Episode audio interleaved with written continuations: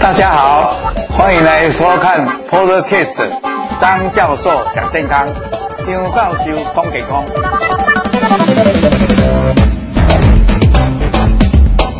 哎，各位亲爱的朋友，大家好。那么我们这一次就是很正式的来直播啦。现在是十一点，那我就是想选几个那个好的书，那来跟各位介绍，就是好书分享。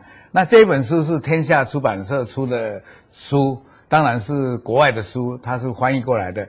那么这个作者呢叫做 Matthew Walker。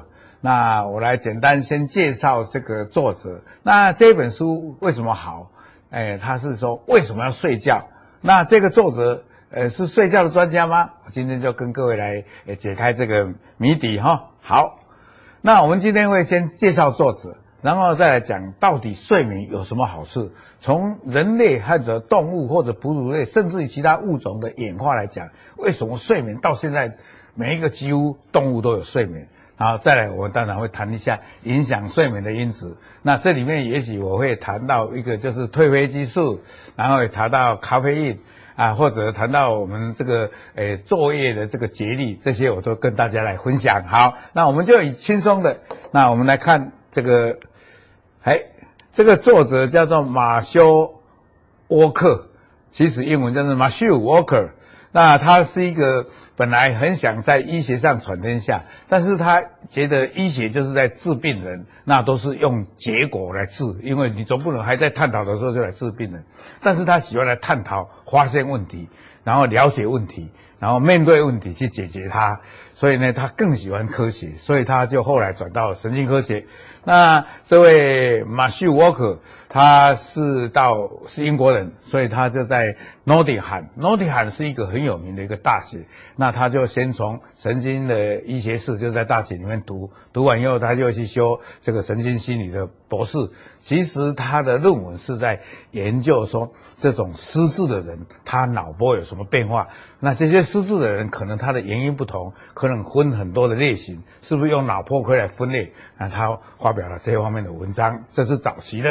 那他早期呢是在这个哈佛当精神病的写的专家，呃，写呃也当了教授。后来他就转到呃这个加州的 Berkeley 的这个分校去当神经科兼心理学系的教授。同时，他又创立了一个叫做人类睡眠的科学中心，那英文叫做 Center of Human Sleep Science。那这个呃人类睡眠的科学中心呢，就在专门研究科学。其实他发表论文多了一百多篇，都是相当有名的这些论文的期刊里面刊登的。更重要的，他这一本是他可以说他呕尽心血，还是费尽心血写的一本。通俗的科普好书，那叫做为什么要睡觉？Why we sleep？啊，我们那他热爱了这个睡眠以后，他不只是在这个医学上、神经医学上，或者在这个神经科学方面，诶，写了很多书。他还被邀请到这个叫做 NBA。就是这个美国的篮球，这个很有名的 NBA，还有诶 NFL，就是这个足球联盟。然后他又是 Google 的睡眠科学的顾问，然后他也是一个叫做 Fitbit 的这个科学顾问，所以呢，他就是在帮忙，呃，我们这些企业的组织，呃，公益的团体，然后来宣导睡眠的好处、坏处、失眠这些问题。所以他，所以说他这个研究已经超过了二十几年的这个光阴，当然也在 Google 里面是一个睡眠的科学家。好，那么我们这一个书里面有十几章，那作者就很幽默，他说：“你在看书的时候，看这本书不要有压力。那你看的时候也可以选择从第一章看起，可以从第三章看起。那第一章你看到，呃，能够打瞌睡或睡着也没关系。那你下一次，也，从那里再接着看也可以，或者你再挑一张看也可以。那他分了十几章啊，所以呢，当然也写得非常的详细，而且讲的比较。”当然科普嘛，就讲的比较简单一点，让你可以诶轻松的了解啊，不会有压力这样。那、你看睡眠的书又有压力，那就不要看算了。所以他就朝着这个方向来跟各位分享。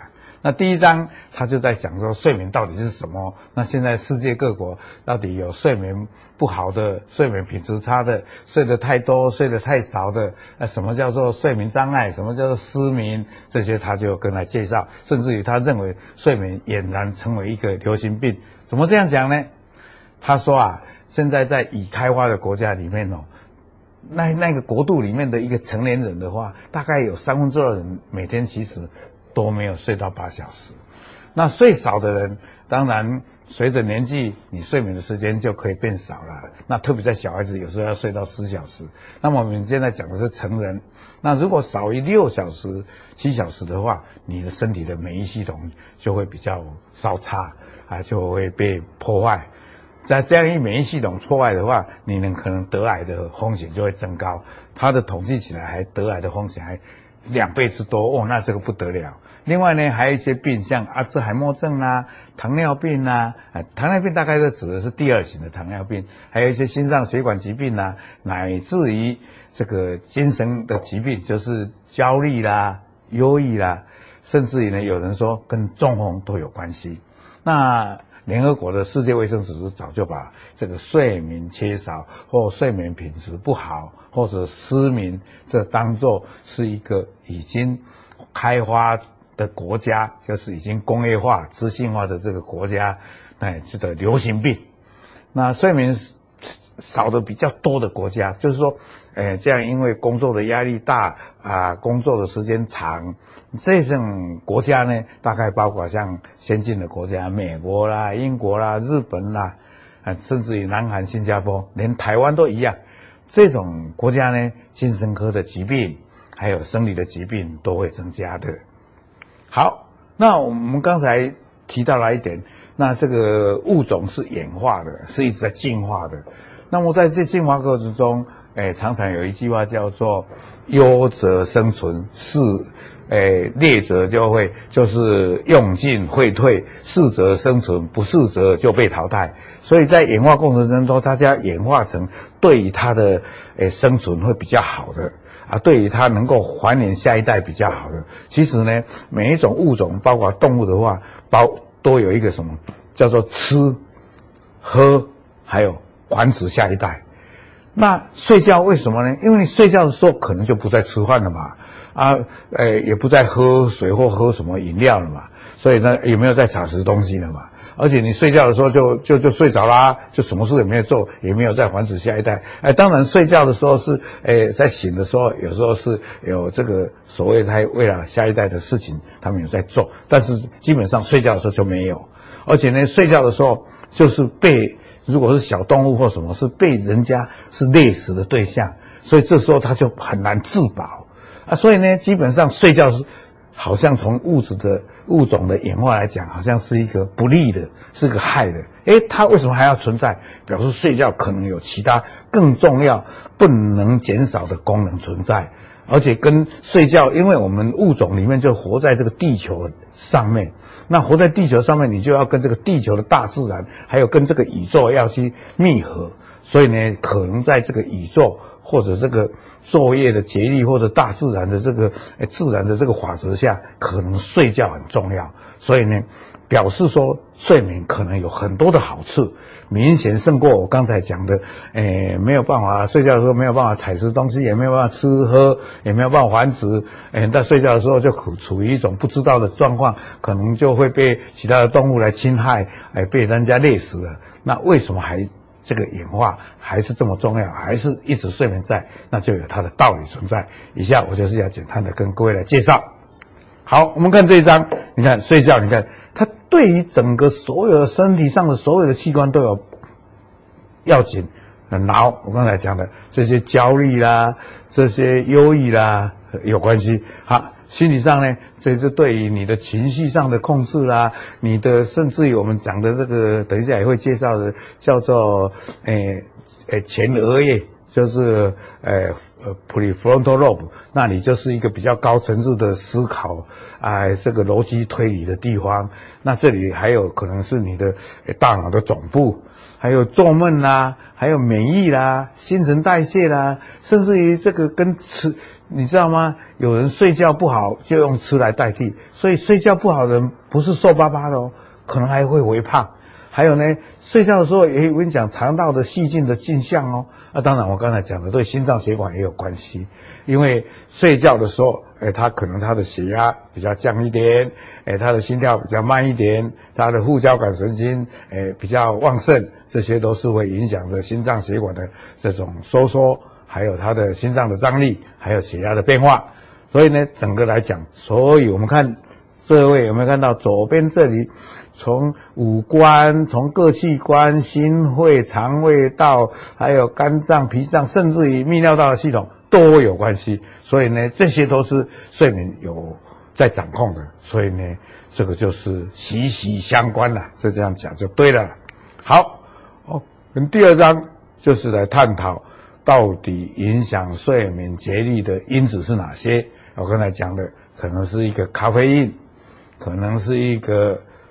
昼夜节律的时差啊，比如说你今天，呃，等一下会介绍的，就是说，诶，他是家是住在这个伦敦的，那你可能去旅行，或者去出差，或者去办公，或者是要务去开会，然后你跑到旧金山，那你去的时候啊，差了几个小时，啊，回来的时候又差几个小时。如果是在当你回到那边，因为时差在恢复的时候又回来。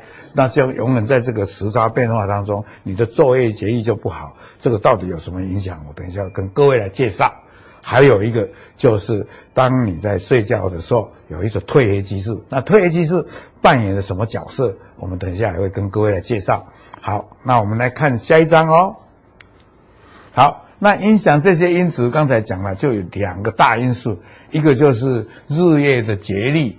一个就是、哎、睡眠的压力，也就是说，当你白天所谓的生理时钟的意思，就是说一天里面有白天跟夜晚，那这个很有微妙，就是叫做日夜的节律。日夜的节律英文叫 circadian，cir 就是 C I R，是叫做诶近视，就很像。啊，卡里安，诶，是 C I R C A R C A R D I N，卡里安的意思就叫做一日，就是一天里面二十四小时。那很近似一天，也就是说，诶，很多的物种从果蝇开始，动物就有这种白天跟晚上的不同的一个节律。那我们一天是二十小时，那它这个节律有时候会长一点。哎，大部分是长一点，但是他也会去调整出来。那白天是比较清醒的，哎，夜间就是比较哎，好像昏睡的这样的，这个叫生理时钟。那如果用英文来讲的话，就是说 biological clock。然后它的 rhythm 节律的话是 circadian rhythm。那 circadian 的这个 C I R 就是很相近的啊，很相似的近似。卡里就是一日一天的意思，那这个叫做昼夜节律。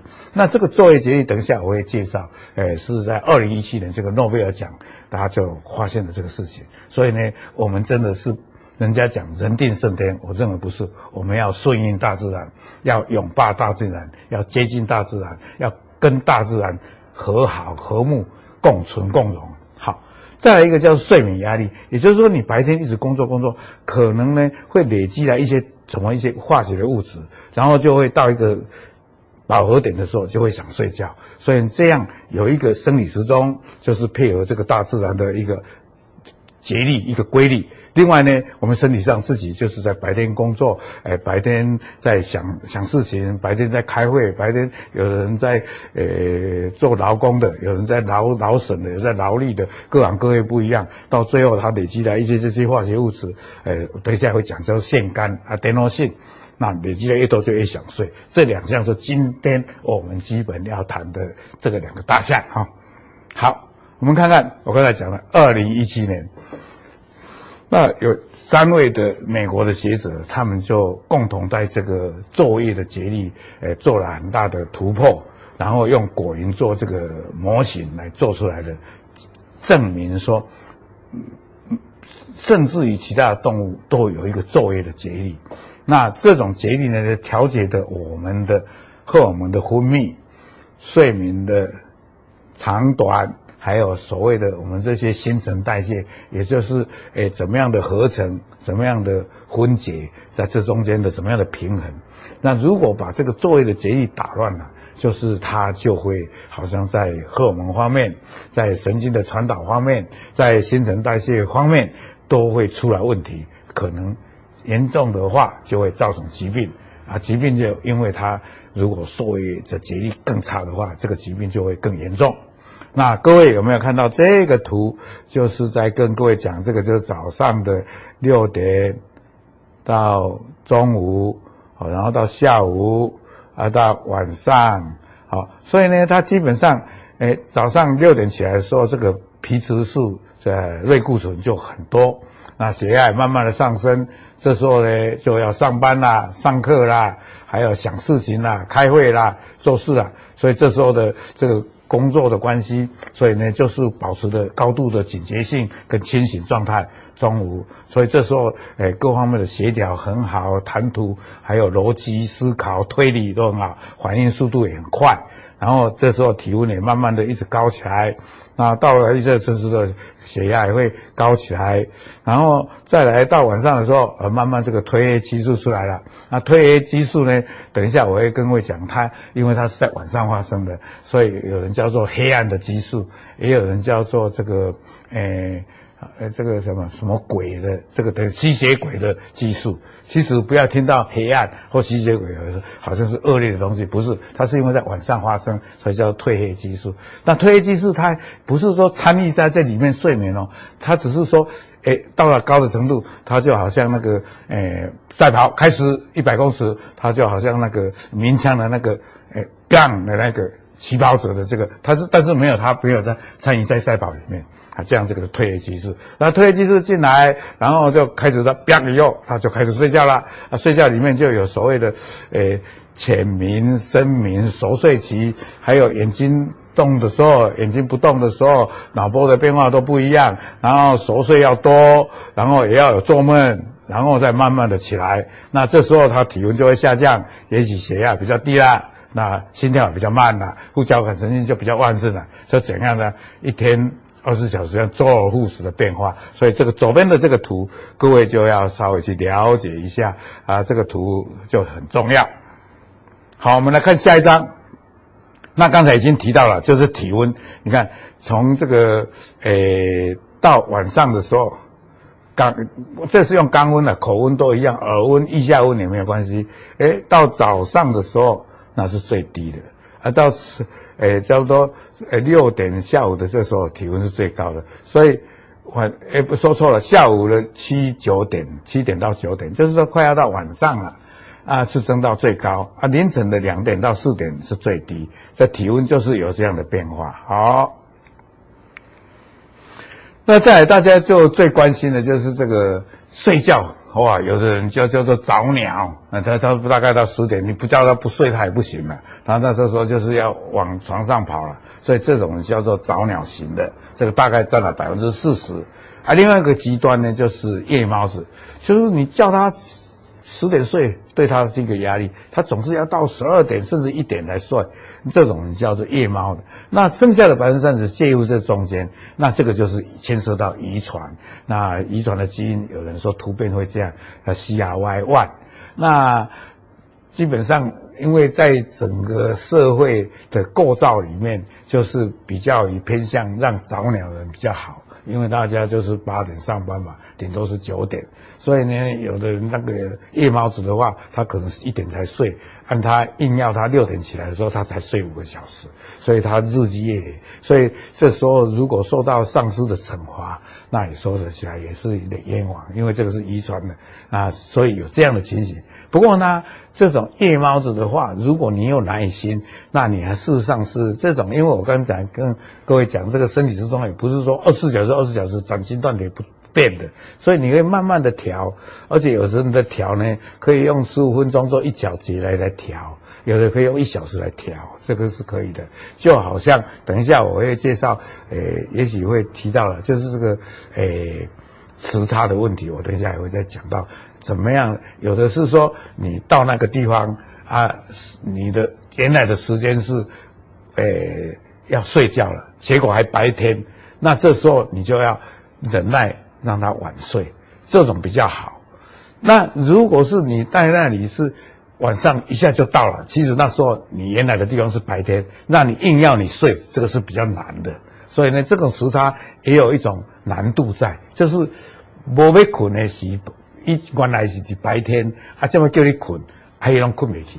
啊，但是来讲，起码你应该原来所在是开开始，嘿，迄落，诶，也也也未困，诶，诶也未困，白啊，你起码叫你卖困，安尼开使，哦，就是讲你原来是应该还没有到时间要睡。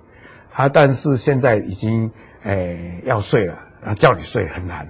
但是说叫叫你晚一点睡比较容易一点，有这样的情形。好，那刚才讲的褪黑激素就是一个睡觉的一个花灵官，就是那个鸣枪的人，但是他没有参加在里面跑，他没有参加在你睡觉里面，所以呢，这时候褪黑激素因为在黑暗，所以叫做黑暗的激素或者吸血鬼的激素。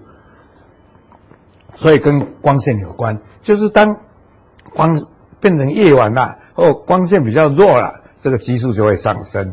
所以呢，我们常常讲说，各位睡觉的时候最好不要开灯，跟这个也有一点关系。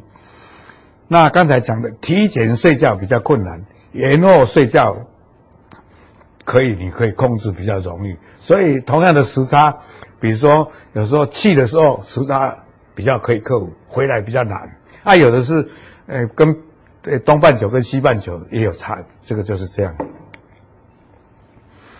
那你如果像空服员或者机组员或者正驾驶、副驾驶，经常这样时差变来变去，那这样他就很少有机会做一个过一个正当的睡眠的话，他其实疾病的发生率会比较高，比如说癌症得的机会、免疫力差啦，第二型的糖尿病啦，甚至于如果短期来讲，有时候这种短期的记忆会比较差啊，然后容易忘东忘西。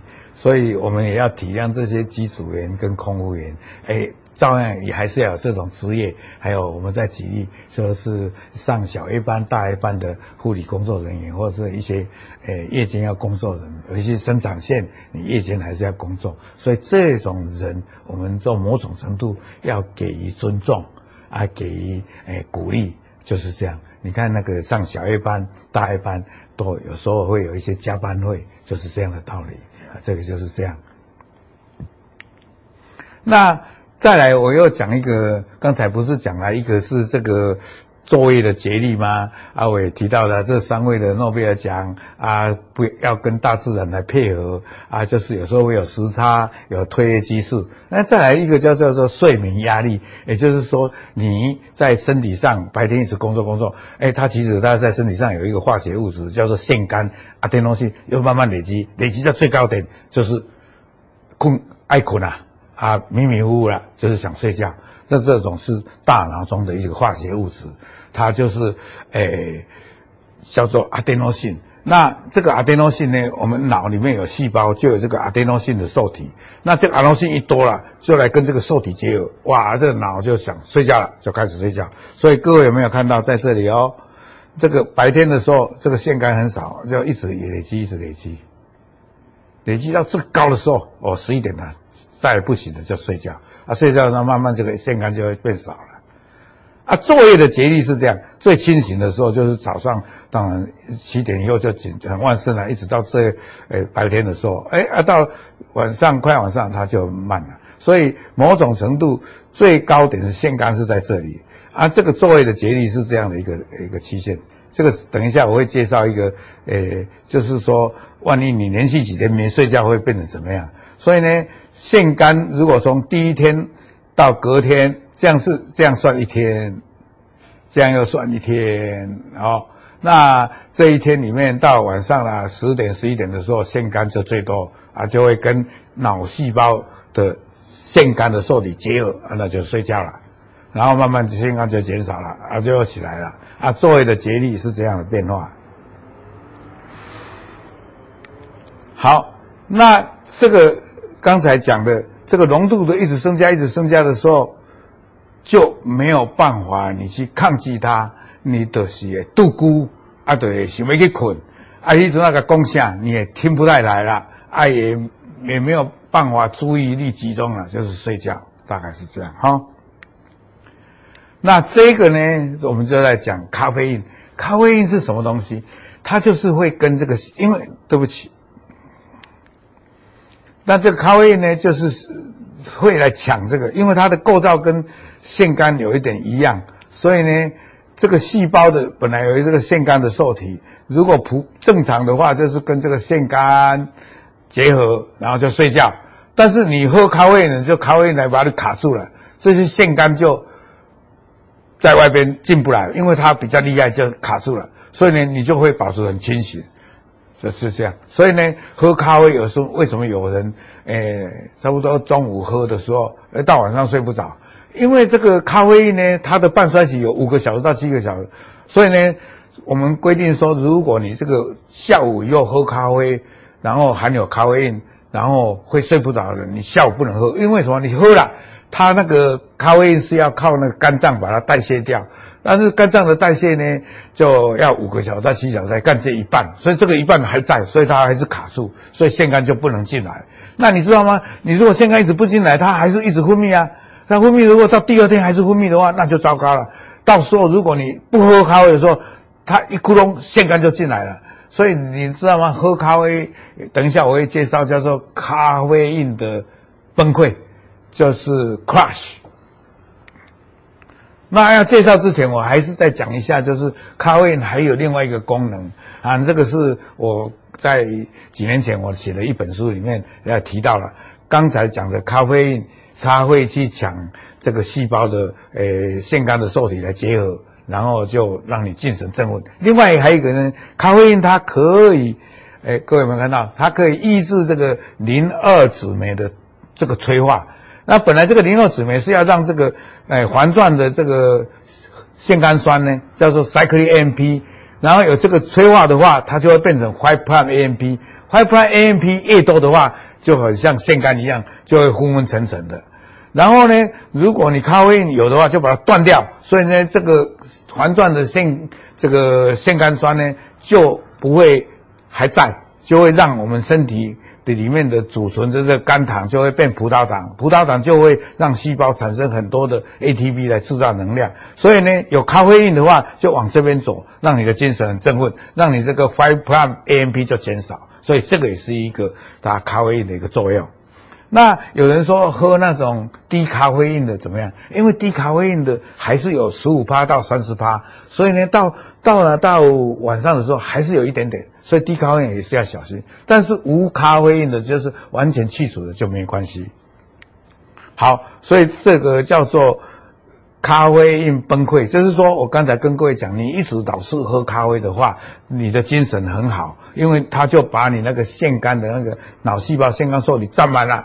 但是这个腺苷其实阿电诺性有在增加，但是它不管你就占满了，所以阿电诺性增高的很多的时候，你忽然如果连续两天不喝咖啡的话，那这些腺苷就一大堆啊，增加很多就会来占满这里，然后就让你睡着。所以这样的话。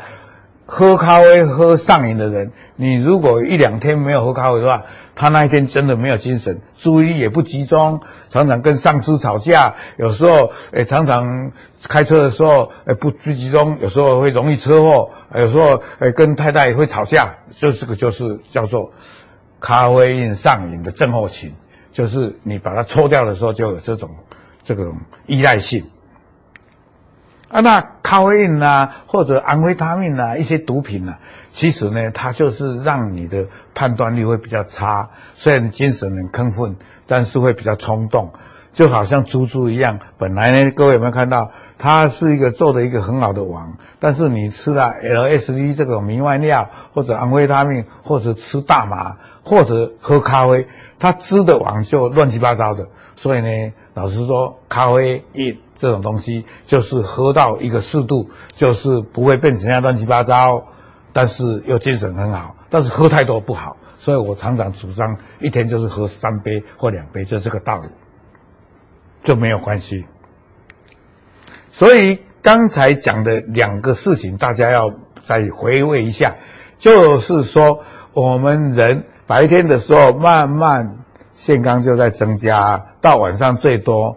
然后，如果你跟睡觉了，它就降下来，是这样。另外一个昼夜的节律是这样，到清醒的时候最高的节律，精神就会最旺盛啊，再来就精神就低起来。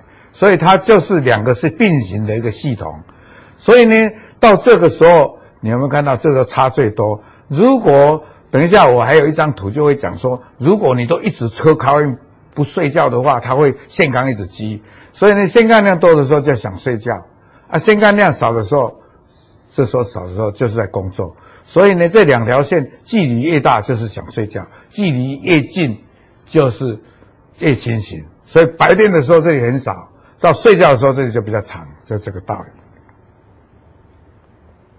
好，那这一章就是在讲，如果你一直喝咖啡或一直用一种振奋的，就是让你一不不睡觉的话。它就是老是这一条线就一直往，因为你那个腺苷酸就一直积储嘛，就一直高起来，就没有降下来的机会，因为你没有睡觉啊啊，那这个这个昼夜的节律它照样这样走，所以在这个时候，因为你到白天的时候很清醒的时候，这个还会高起来，所以这时候你喝咖啡的时候，它还是还没有基础很高，这时候还可以很清楚哦。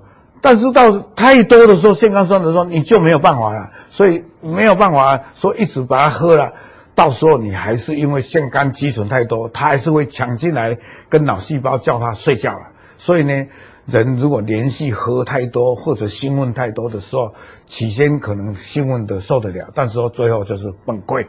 所以呢，就是不要演成变成这样的情形。所以人家说熬夜以后，可能前一两天还可以撑得住，精神还很抖擞。但是再过三天四天，那不得了了，是一个祸患的来临，就是会崩溃，然后睡就会趴下去睡着了，这样。